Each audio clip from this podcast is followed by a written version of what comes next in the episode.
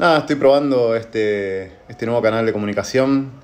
Me parece bastante piola y hasta divertido poder meterme en estos lugares nuevos.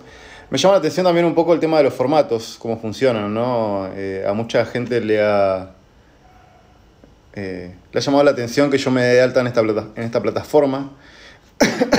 y de hecho me han llegado algunos suscriptores, hay gente que me ha mandado muchos mensajes diciéndome como mejores usos, digamos, para, para hacer dentro de, este, de esta red social, vamos a ponerle.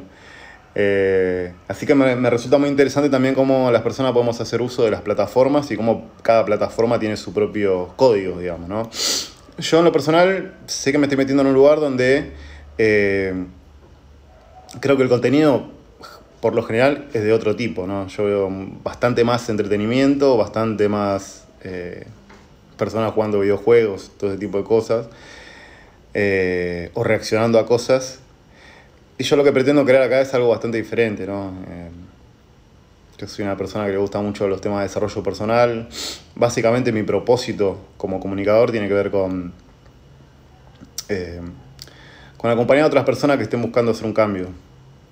Ya estén buscando transicionar, hacer algo, abandonar un poquito el camino predestinado y hacer lo que uno tenga ganas de hacer, ¿no? Dentro de las miles de oportunidades que existen hoy en el mercado. Eh, lo que no entiendo es acá aparece el chat. ¿ah? ocultar chat. Yo directamente no veo el chat. Si alguien conectado me puede comentar algo, a ver si se, si se está transmitiendo bien. Pero bueno, en definitiva, eh, me parece que está piola este. Yo un poco me animé a sumarme a esta plataforma porque he visto que otras personas de rubros bastante más serios que los que yo habitualmente veo acá por Twitch se han animado a crear contenido. Entonces digo, bueno, quizás sea un espacio más de comunicación más directa. Eh, la verdad que yo no me, no me venía encontrando en los contenidos cortos como Reels o TikTok, aunque probablemente haga un poco eso en el futuro. Eh, pero me parece que si uno no tiene claro cómo esta parte, eh, no tiene sentido salir a crear estos micro contenidos si uno en realidad no tiene algo de fondo. Por lo menos en mi caso, que me gusta crear cosas como bastante más largas, bastante más profundas, y tengo como propósito impactar en la vida de las personas. Eh, yo sé que eso está bastante limitado, creo que se puede hacer también en, en, contenidos cortos, pero no es la forma en la que yo quiero comunicarme con otras personas. Eh, me decido abrir, este canal como una forma de, de, también de que otras personas me puedan escuchar sin cassette. Eh, como estaríamos hablando en una conversación cualquiera si, no sé, si de repente un día te cruzo en un café o, o en un evento y nos ponemos a conversar. Eh, yo creo que detrás de, eh, de, de, los contenidos y de las cosas que uno comparte también hay personas y, y, creo que muchas veces el valor más grande está justamente ahí, en la persona. Y un poco yo me decido a mostrar que lo que, lo que yo tengo para compartir es auténtico, porque también entiendo que hay muchas personas haciendo puestas en escena y yo medio que nunca he querido hacer eso. Estoy recuperándome de una gripe fuertísima. Eh, básicamente tenía pensado hacer una transmisión el jueves pasado, pero no la pude hacer básicamente porque el miércoles a la noche me... El miércoles a la tarde-noche más o menos empecé a sentir un calor en el cuerpo, ¿viste? Cuando decís, se viene el piñazo, el piñazo llegó, a la noche estaba con 38 grados de fiebre. eh, y a la mañana me fui a dormir con paracetamol y a la noche me fui a dormir con paracetamol, ibuprofeno, toda esta mierda, desde que llegó el frío acá en Buenos Aires, cosa que odio profundamente. Eh, y al otro día me levanté con la casaca como si fuese que hubiese jugado un partido de fútbol. Eh, y estuve así básicamente dos días, tirado. Tirado, pero yendo de la cama al baño. Y no hice otra cosa porque en realidad no podía pensar y, y estaba escupiendo los pulmones. Así que, obviamente, el jueves a la mañana no pude hacer la transmisión. Eh, me quedó como esa sangre en el ojo, si se quiere, porque una cosa que yo me vengo planteando últimamente es que creo que hay, una, hay un poder muy zarpado en la consistencia. Y si vos decís que vas a hacer un stream por semana, bueno, haz el puto stream por semana. Porque del otro lado hay gente a la que vos le estás prometiendo, y si te ven que bueno, no cumplís lo que prometés, básicamente uno empieza como a, a limar esa, esa micro confianza, si se quiere, que uno está construyendo con su audiencia, ¿no? Em, así que me quedó como esa espina, pero bueno, la realidad es que estaba muy hecho mierda, muy hecho mierda. De hecho, todavía estoy bastante hecho pelota, pero hoy por primera vez puedo como... ¿Viste cuando te duele mucho la cabeza? Sentí como que te ponen un... Yo sentía como que tenía un tacho en la cabeza. uh, hoy me corté el dedo, mira. Me rebané el dedo con una lata de atún. Siguen los éxitos. Eh, el sábado de la mañana seguía hecho poronga, así que me fui al, a la guardia. Ahí me hicieron la placa y me dijeron, flaco, tenés bronquitis, anda a comprarte unos medicamentos, un, antibiótico. Así que sábado y domingo estuve hecho pelota también, pero ya un poquito menos. Lunes, martes, ya un poquito, y hoy ya bastante, bastante mejor. Eh, creo que se me nota hasta la expresión en el rostro. Yo subí una historia cuando estaba en el segundo día de, la gripe esta eh, a, mi Instagram y era hace de cuenta que me recagaron a patadas en el piso. Pero bueno, acá estamos de nuevo. Y un poco lo que le quería contar quizá en esta transmisión eh, tiene que ver con cómo va a ser el contenido de acá para adelante. La verdad que vengo haciendo mucha introspección en este sentido de qué es lo que quiero crear, qué es lo que quiero hacer.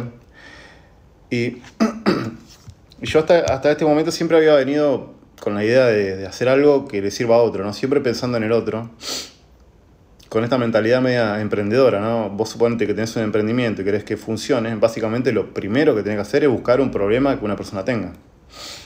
Es el ABC.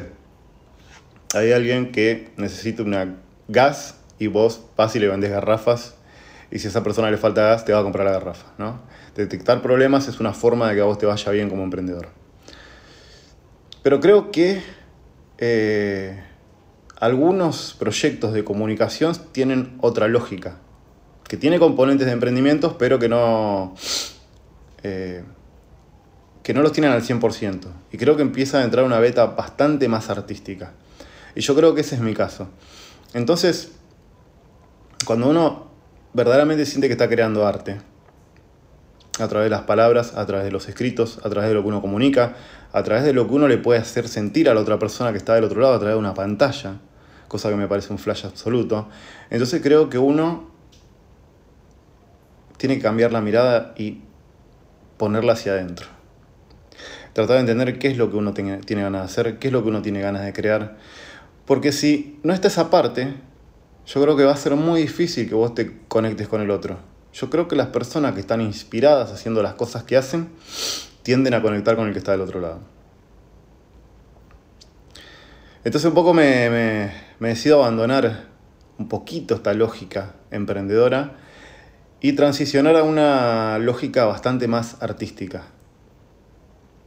Y la verdad, yo creo que una vez se toma este, este, esta forma de, o este marco de acción emprendedor porque quiere tener cosas controladas.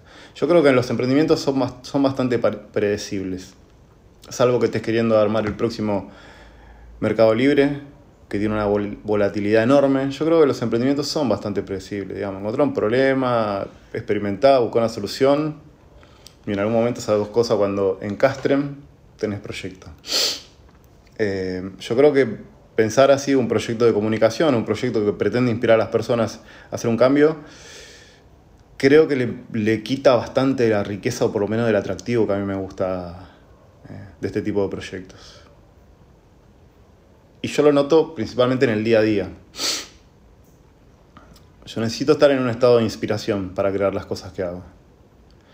Y necesito hacerlas porque verdaderamente yo siento que lo que estoy haciendo está bueno y que es algo que vale la pena ser compartido. Y creo que quizás por eso esto me cortocircuitó bastante con las redes sociales que me exigen los contenidos cortos. Porque en definitiva yo sentía que no estaba siguiendo mi inspiración, sino mirando las cosas que funcionaban actuando en esa base para acumular seguidores. Seguidores que por otro lado son bastante ingratos. Eso hay que decirlo. Esto no es una acusación ni nada por el estilo. Primero, es ingrato el contenido, el algoritmo. ¿Por qué? Yo tengo 4.000 seguidores en, en, mis redes, ¿no? Y el día que tengo ganas de anunciar algo y lo subo a mis historias, lo ven pico 150 personas de 4000. Entonces creo que en definitiva uno, tendría que tener cientos de miles de seguidores para poder llegarle a un porcentaje muy, muy chiquitito de algo que te costó un montón construir. Me parece bastante ingrato. En cambio, creo que hay otras plataformas que tienden a compensarte bastante mejor. Correos electrónicos. Esta espero que sea una de ellas. Eh, lugares donde verdaderamente vale la pena poner la energía. Quizás TikTok sea una de ellas también. Eh, la verdad que la voy a ir evaluando en su momento. Eh, y creo que YouTube definitivamente es uno de ellos. Eh, entonces yo como creador de contenido, quizás mi idea es pasar a transicionar a contenidos más largos y que estén bastante más eh, apuntados hacia algo que yo quiero hacer. ¿Por qué? Yo tengo dos, dos, como dos grandes es como tener al, diablo y al ángel acá que se están cagando a palos todo el tiempo. De un lado está la necesidad de generar más plata. La verdad que yo no laburo esto, no laburo de comunicador, no laburo de dar charlas. Eventualmente puedo cobrar por alguna de estas cosas, pero la verdad que no me he podido crear una recurrencia de ingresos como para decir, bueno, puedo renunciar a mi laburo y dedicarme full a esto, cosa que es algo que sueño hace un montón. Eh, y la verdad que a mí la plata no me sobra. En mi laburo, yo me acuerdo que hace varios años, cuando yo entré a trabajar, me iba muy bien, podía hacer todas las cosas que a mí me gustaban, como viajar, como salir a comer afuera, como, no sé, se me rompía el auto y tenía plata para pagar el mantenimiento. Y los últimos cinco años, más o menos seis años, yo he ido notando algo que creo que le pasó a la mayoría de la gente en este país. He ido viendo cómo la inflación se fue comiendo gran parte de mi ingreso. Entonces, en definitiva, eso me fue dejando bastante intranquilo porque he tenido que ir resignando un montón de cosas que a mí me gustaban hacer y otras las he tenido que hacer bastante menos. Y eso es algo que siempre me, me molestó y me molesta cada vez más por temporadas. Y de nuevo, si estás en Argentina vos me entendés. Arrancás marzo y por algún motivo la plata no alcanza. Pero no es que vos en marzo dijiste, bueno, ¿sabes qué? Agarro la tarjeta, me voy a las Bahamas. No, seguiste comprando el, vino de 500 pesos del chino y te tomaste 4 por mes, que es lo que, ven, los que siempre viniste tomando. Y saliste a comer una vez al mes, como lo venías haciendo. Y este mes no te alcanza. Entonces te achicas. Al siguiente tampoco te alcanza. Y no entendés lo que está pasando. Y por eso el, el, el, registro de cuánto cuestan las cosas. Y, y el siguiente mes ya recuperas un poquito. Decís, bueno, ah, mira, eh, puedo volver a la vida que, digamos, o sea, este era mi nivel de ingreso, yo me acostumbré a este tipo de vida, pero este mes llego, este mes no, este mes me da un poquito, este mes no, ¿no? Entonces depende del mes que te agarre. A mí me agarra como una, como una especie de crisis en este sentido. Hay cierta época del año donde yo tiemblo si el auto me hace un ruidito. Y yo digo, uno, ¿cómo puede uno sentarse a crear cosas que están piolas cuando está todo el tiempo con esta especie de, de, de fantasma que lo está persiguiendo a uno? Y yo creo que acá es como se abren dos grandes caminos. Yo, verdaderamente yo tengo un tema con la guita. Tengo un tema grande con la plata. Eh, y creo, y esto sin, sin, echarle la culpa a mis orígenes ni nada, creo que las personas que venimos de los barrios nacemos con un montón de, no sé si de creencias, pero eh, te diría que son como reacciones en automático relacionadas a la guita. O sea, cuando en un momento no llegas, cuando en un momento pasa algo, uno automáticamente piensa en su cabeza que se va a tener que volver al barrio. Así de fatalista como suena. y la verdad que esto me viene atormentando hace bastantes años y siento que tengo las herramientas para poder generarme algo distinto. este bichito que está parado acá me dice, Matías, agarra tus capacidades, más productos, salí, vendé, escalá, cobran dólares. Porque hay un montón de pelotudos que ya lo están haciendo, algunos pelotudos y otros, otra gente muy brillante, la, mayoría gente muy brillante, pero digo, hay gente mucho menos inteligente que yo que ya lo está haciendo. Entonces yo verdaderamente siento que tengo las capacidades para hacer esto. ¿No? Entonces, 100% foco en cambiar tu situación, laburar de lo que te gusta, ganar mucha más plata, irte de viaje más seguido, cambiar el auto. No sé, he visto gente que por dedicarse a las conferencias, a las charlas y a las capacitaciones, ha llegado tan, tan, tan lejos que se ha comprado una casa en un country. Y yo verdaderamente veo un camino para hacer ahí. Pero ¿qué pasa? Esta necesidad tan transaccional me entra en conflicto con la otra, que es que yo verdaderamente tengo ganas de crear algo que, que verdaderamente impacte en la vida de las personas. Y muchas veces yo sé, o por lo menos las personas que yo más y más admiro en este mundo, que hacen lo que a mí me gustaría hacer, han pasado mucho tiempo, pero mucho tiempo creando ese contenido sin que pase absolutamente nada, sin ganar un peso. Por ejemplo, hay un creador de contenido que a mí me encanta, que se llama Nathaniel Drew, ¿no? que es un filmmaker, creo que yankee, que viaja por todos lados y un día le pintó empezar a hacer algunos videos compartiendo cosas que a él le servían, de desarrollo personal, de motivación. Eh, y después hizo bastante viral y la verdad que el contenido que hace, yo cuando lo veo, me agarra como una cosa acá, viste, como decir, loco, yo quiero hacer eso, eso es lo que yo quiero hacer, exactamente eso. Pero para llegar a donde llegó este pibe y otros muchos creadores de contenido que yo veo, por ejemplo, en este caso particular, este pibe, Nathaniel Drew, yo hace poco compré un curso de él y él cuenta que en cuatro años de subir un video por semana a YouTube, solamente ganó 400 dólares en el periodo de cuatro años.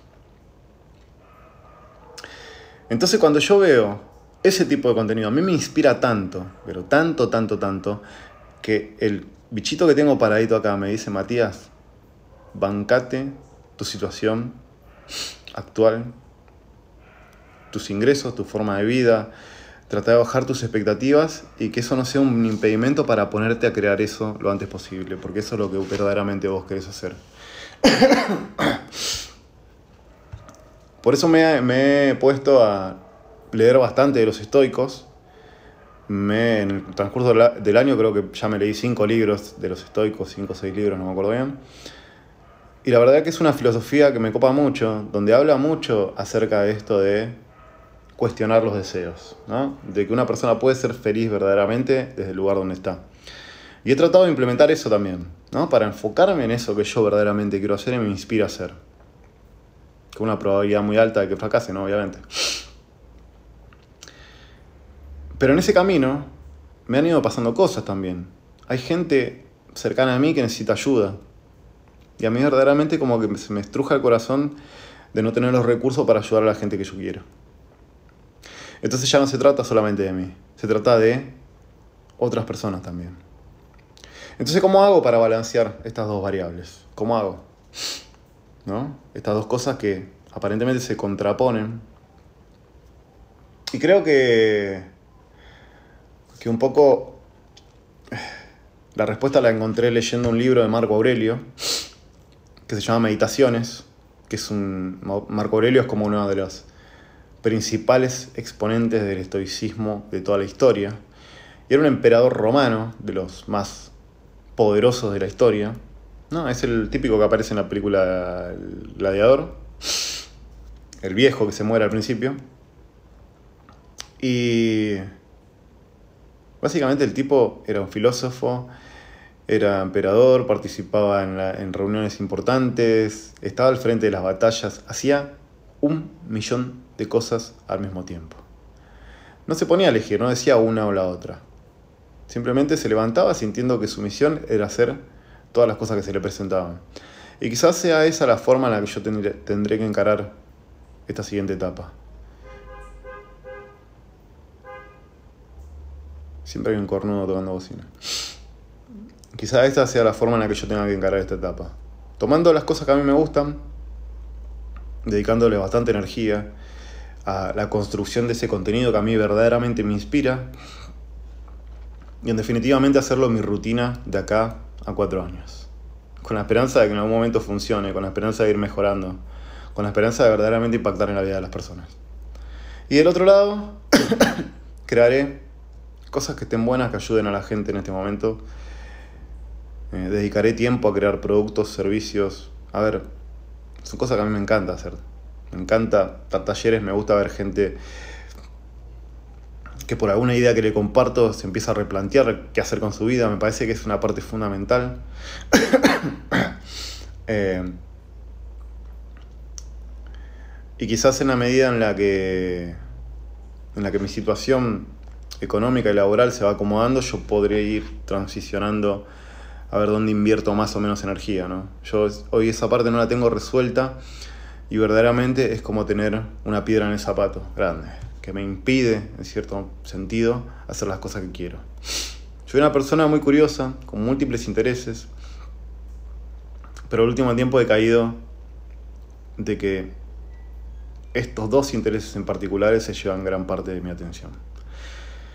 En un momento de mi vida pensé que era por el arte, por el dibujo, yo soy un dibujante de que tengo uso de razón, es lo que todo el mundo me dice desde que soy muy chiquito que me tengo que dedicar y la verdad que a mí no me interesa muy poco hacer una carrera en eso, por lo menos en, esta etapa de mi vida. Y también tengo un, un, interés muy grande por todo lo que tiene que ver con la crítica social. Veo un montón de injusticias en el mundo y no quiero ser un speaker motivacional que básicamente hace lo que hacen todos los speakers motivacionales, que es tratar a la persona como un individuo independiente del contexto. Tengo un montón de cosas para decir en ese sentido, ¿no? De haber venido en un barrio, de pisar la calle de tierra, de ver gente rompiéndose el orto que nunca salió adelante, de ver cómo nos roban el futuro, cómo nos roban apenas nacemos, cómo a otras personas les va muchísimo mejor haciendo menos esfuerzo. no tiene nada de malo, pero es algo que es así y que yo lo vi desde muy chiquito. Son un montón de cosas que yo tengo ganas de decir, pero creo que este no es el momento, no es mi momento todavía. Y eso lo he ido relegando. En un momento también estaba muy, pero muy interesado, de hecho, acá si, si les pudiese mostrar, acá menos, a ver, para. Justo tengo abierto esta página de... Nada, es una página de una incubadora de, de proyectos de tecnología. En un momento estuve muy interesado en armar un proyecto de tecnología. Todavía me llama mucho la atención, pero básicamente me gusta mucho esta regla de Warren Buffett que dice, eh, lista tus cinco proyectos que más te llamen la atención y tachate la mayoría de los que puedas y esos son los que tenés que ignorar sí o sí. Y me quedaron estos dos. Entonces digo, bueno, dos me parece que está bien crear productos concretos y servicios para ayudar a las personas, ganar una plata con eso, escalarlo, que mi situación laboral y económica cambie. Y por el otro lado, dedicar mucho tiempo a crear un contenido bastante más motivacional, bastante más artístico, más poético, que esté apuntado justamente a motivar a las personas que están buscando hacer algo diferente. Algo más inspirador y bastante más parecido a lo que hace este creador de contenido. Entonces bueno, en, mirándolo desde esas dos lógicas, bueno, empiezo a identificar distintas herramientas para poder hacer eso. Una de ellas es este medio, donde yo les puedo compartir un poco del recorrido, les puedo compartir un poco de las herramientas que a mí me vienen sirviendo, donde podemos dialogar, donde podemos, no sé, de repente pensar algunas ideas juntos. Después por el otro lado eh, está el tema de la creación de productos en sí, yo hoy estoy dedicando bastante de mi vida, bastante de mi tiempo, bueno, estos últimos días, ¿no? Porque estaba bastante hecho mierda, pero sí a tomar talleres y actividades que yo he dado en el pasado y seguirlos mejorando, seguirlos mejorando.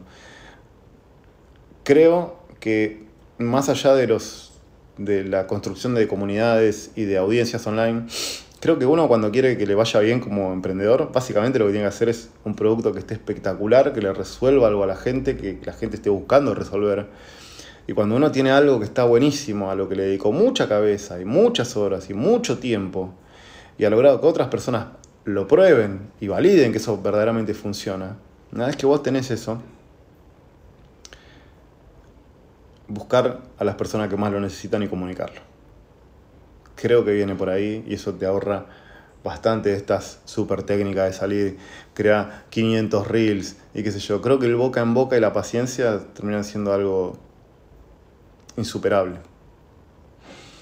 Y de hecho, la mayoría de los productos o cosas que, a las que yo me he sumado, las capacitaciones que más me han gustado, no han llegado porque yo haya visto un reel. Han llegado porque yo he venido siguiendo a algunas personas que me copaban y, en un momento comunicaban esto.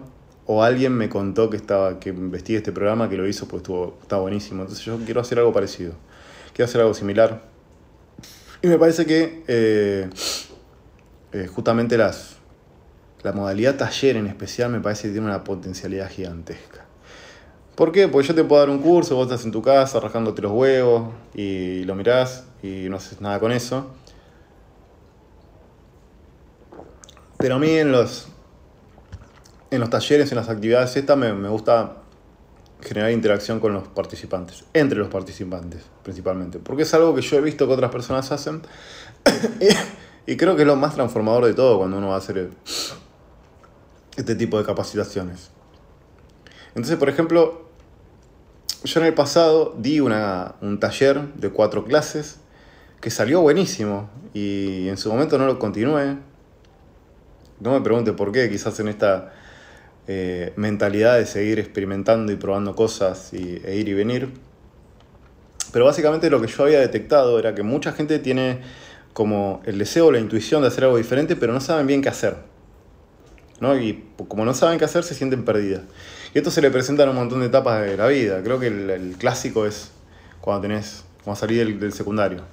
Cuando salís del secundario, no tenés más puta idea de lo que querés hacer y más o menos creo que la gran mayoría de la gente termina haciendo lo que se supone que tiene que hacer. ¿No? Si sos hijo de abogado, probablemente te vayas a anotar a estudiar abogacía, probablemente se ir a la universidad Probablemente nadie te va a alentar a que hagas una carrera artística. Eh, pero también me he encontrado que la gente se siente perdida en muchas etapas de la vida. Por ejemplo, después de haber ido a la universidad, completado toda la carrera, tener tu título en la mano y darte cuenta de que no es eso lo que te llena y sentir este el vacío nuevamente, ¿no? Y uno se pregunta, ¿dónde está la olla de oro al final del arco iris que tanto me prometieron? Porque acá no la veo. Y creo que cuando uno tiene el deseo de hacer algo diferente y se siente perdido, eh, yo un poco me pregunté cómo llegué yo a descubrir lo que tenía ganas de hacer. ¿no? Porque he pasado por un montón de etapas.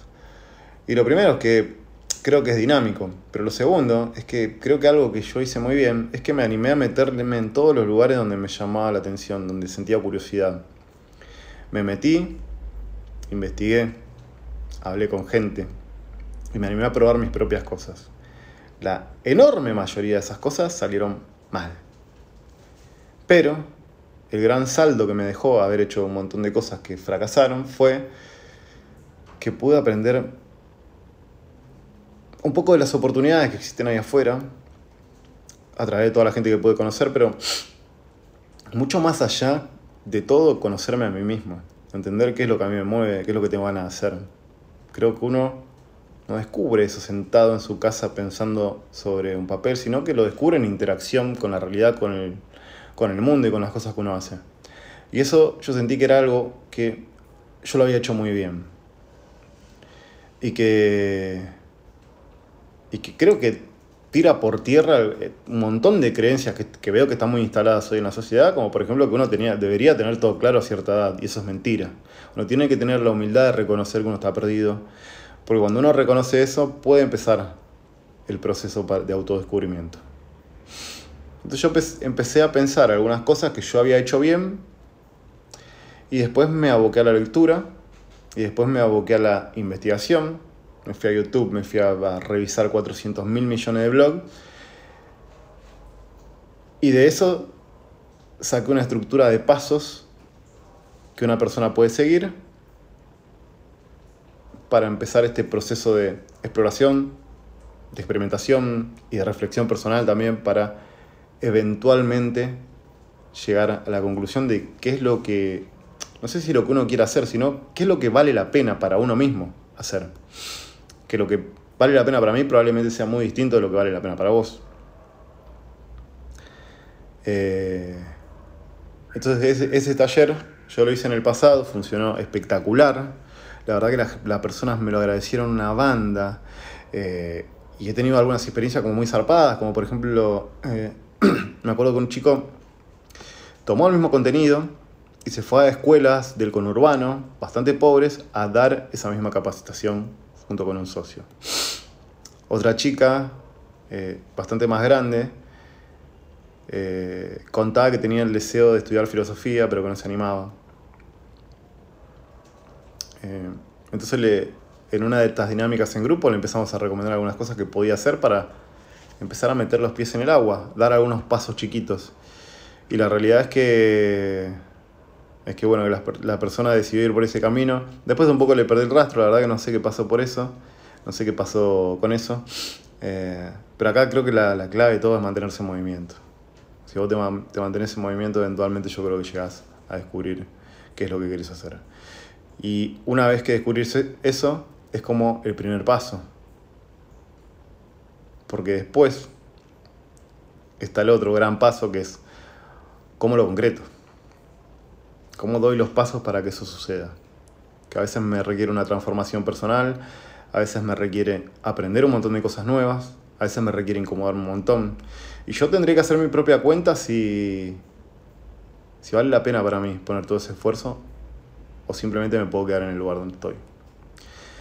Y esto es una cosa que suena bastante dura, pero la realidad es que los cambios personales son, son eso, son personales. Y el mundo está lejos de ser un lugar ideal. Probablemente para alcanzar algún lugar en la sociedad que estés buscando o que tengas el deseo de ser, lo que vas a tener que hacer es eh, comerte un montón de sapos en el camino. Porque sobre todo si es algo que quiere mucha gente y muy pocos alcanzan, hay una razón de ser para eso. No es casualidad. Te pongo mi ejemplo. Yo me fui al mundo del arte, me fui al mundo de los emprendimientos tradicionales, me fui al mundo de los emprendimientos tecnológicos, me fui al mundo de los emprendimientos sociales, empecé a hacer contenido en redes sociales y de todo ese proceso descubrí que yo lo que verdaderamente quiero hacer en la vida es dedicarme a dar conferencias. Mi gran propósito es inspirar a otras personas que estén buscando hacer algo diferente. Porque sé que cuando uno hace algo diferente, se enfrenta a un montón de resistencia en el camino y es muy difícil a veces darse cuenta de todo el potencial que tiene una persona. La pregunta acá es, ¿cómo hago yo para convertirme en esa persona? ¿Cómo hago para empezar a, armar ese camino? Y la realidad es que en este tipo de carreras más menos tradicionales, ¿no? Si vos te metes a la universidad el camino está bastante claro, pero en este tipo de carreras no está tan claro. ¿Qué es lo que uno hace? ¿Cuál es el paso uno? ¿Cuál es el paso dos? ¿Cuál es el paso tres? Entonces uno no solamente tiene que recorrer el camino, sino que primero tiene que hacerse un mapa. Lo tiene que inventar uno, porque el mapa no existe. Entonces eso te puede llevar bastante tiempo y es un proceso bastante frustrante. ¿no? Entonces yo de esa... Eh, de ese interés por tratar de descubrir cuál era el camino. O sea, creo que acá la idea principal es eh, primero entender que el camino existe. Hay algún camino, hay alguna forma, hay algún recoveco por el que uno se puede meter desde el lugar donde uno está. Lo que creo que es insustituible es el deseo genuino de, de querer hacer algo. Que es algo que podemos hablar también. Creo que mucha gente hoy en día está queriendo hacer cosas simplemente porque ve que otra gente la hace. Porque ve en Instagram que hay algún boludo, por ejemplo, vuelvo a ser autorreferencial para que se entienda con un, ejemplo concreto. Yo hablo en mi Instagram y veo speakers motivacionales que están viajando por el mundo. Y veo las fotos de los avioncitos, veo las fotos y los videos de los teatros llenos, veo gente en el Caribe, veo gente en empresas, veo un montón de cosas que yo digo, loco, a mí me encantaría poder hacer eso. Pero esa es la foto. Ahora, creo que mucha gente va detrás de la foto y después cuando encara ese camino y se da cuenta de que hay un montón de laburo para poder llegar efectivamente a, ese lugar, hay una persona que dice, mm, no sé si lo quiero tanto. Y eso para mí no es un deseo genuino. El deseo genuino y la motivación verdadera para hacer algo, creo que es algo que contempla los lados B, entonces, ¿estás dispuesto a gastar un montón de tiempo hasta que esto se concrete? Sí. ¿Estás dispuesto a renunciar a otras cosas? Sí. ¿Estás dispuesto a que quizás eh, tu sueño nunca se cumpla porque no estés a la altura? Sí. Eh, bueno, entonces probablemente sea un deseo genuino. Mucho más todavía. Yo conozco gente que está emprendiendo y que hace como, no sé, emprendió un emprendimiento tecnológico, le fue mal. Emprendió otro, le fue mal. Emprendió otro, le fue mal. Y sigue intentando. Entonces yo cuando hablo con esa persona le digo, evidentemente esto es lo que vos tenés ganas de hacer. O sea, no es una cosa aspiracional, porque a vos te ha pasado de, estar en la mala. Yo creo que la gente que tiene deseos aspiracionales le va mal y abandona para siempre. Y cuando no ese es el caso, yo creo que ahí uno se encuentra con lo que uno verdaderamente tiene ganas de hacer. Y creo que esa es la parte insustituible. Para el resto, hay formas, hay caminos. Creo que uno tiene que avanzar con la fe ciega de que hay un caminito por donde uno se puede meter. y, y en mi caso, yo, yo, y esto me di cuenta por prueba y error, me di cuenta de que lo primero que uno tiene que tener para poder ser un speaker exitoso es tener un tema. ¿De qué hablas? ¿De qué hablas? ¿De qué hablas y para quién? ¿Cuál es tu propósito para volverte comunicador? Y eso no tiene que ser algo a nivel personal. Hablo porque quiero que la gente me aplauda. No, tiene que ser algo puesto al servicio de los otros. Por supuesto, yo entiendo que si logro el impacto que estoy buscando, también en el camino me podría construir una carrera muy lucrativa porque el mundo de los speakers es muy lucrativo. Pero para que sea muy lucrativo, uno tiene que estar en el, un porcentaje chico de la población, de las personas que hacen este tipo de cosas. Y creo que uno no llega ahí engañando a la gente. Uno llega compartiendo cosas que impactan en la vida de los otros. Y en mi caso personal, yo tengo una devoción por aquellas personas que cuestionan su destino predeterminado y que se animan a proyectarse en lugares diferentes. ¿En dónde? en los lugares donde, son donde, es su deseo. Aunque no sepan bien cuál es. Porque, por ejemplo, yo puedo recordar una etapa de mi vida cuando era operario de fábrica, lo cuento siempre, y yo verdaderamente sentía que estaba para otra cosa. Yo sentía que no estaba para estar sentado en una línea de producción todo el día, moviendo las manos y agachando la cabeza cuando pasaba un jefe, un jefe hijo de puta. Yo sentía que tenía algunas capacidades. Las tenía ahí, yo lo sabía. Ahora, no sabía cómo podía usarlas, no sabía cuál era la oportunidad para eh, demostrarlas, no tenía idea, pero estaba seguro de que era otra cosa. Y creo que, que eso quizás es lo más real del mundo. Hoy me pasa algo similar. Hoy creo que tengo capacidades eh, y creo que tengo el potencial de poder tocar vidas de otras personas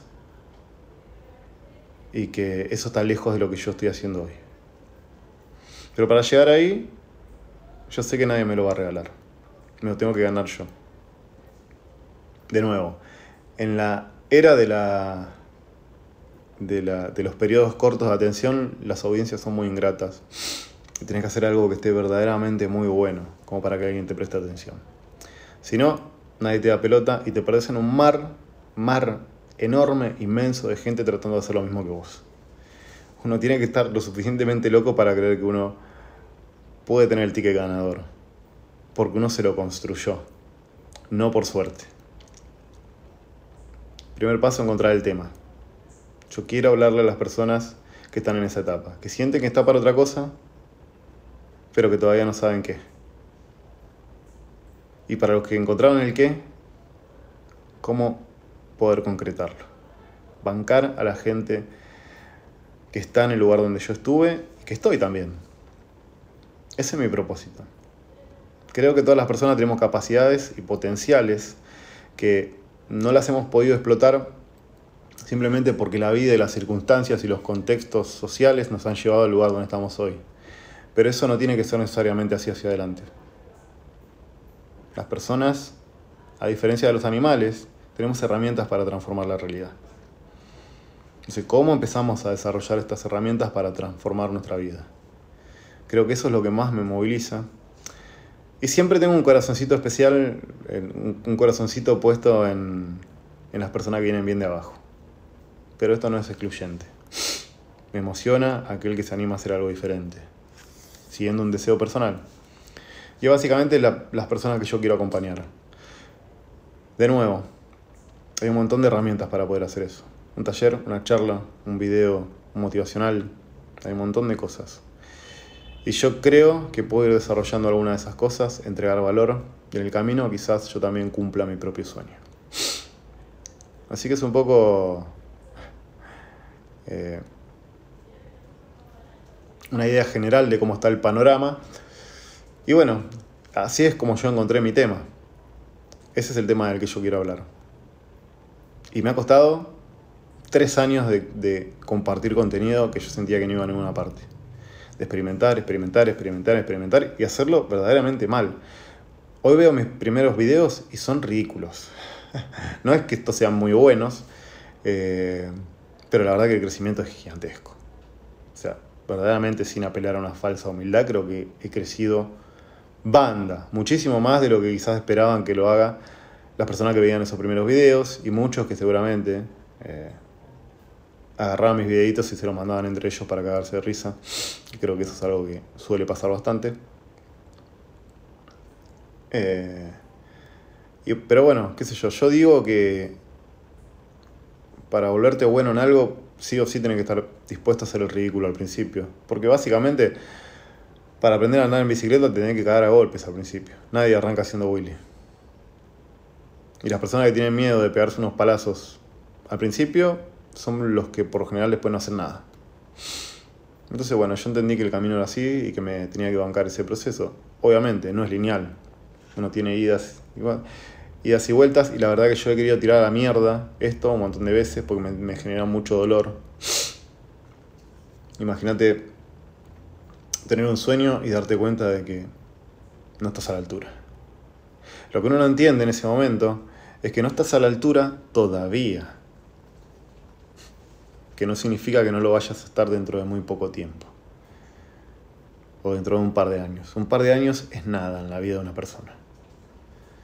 Entonces creo que también hay una parte de esto, de decir, bueno, esto es algo que verdaderamente me motiva a mí que, cuando uno lo encuentra, eh, se hace mucho más fácil tener paciencia.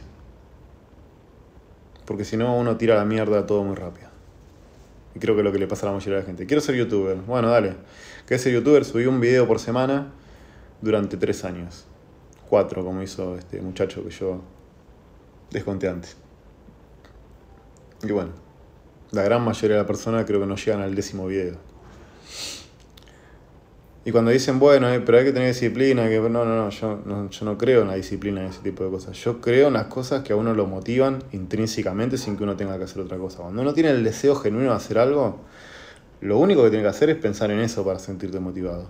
Y yo cuando no tengo ganas de hacer ninguna de las cosas que me propuse hacer, me imagino que estoy llegando en avión a Nueva York.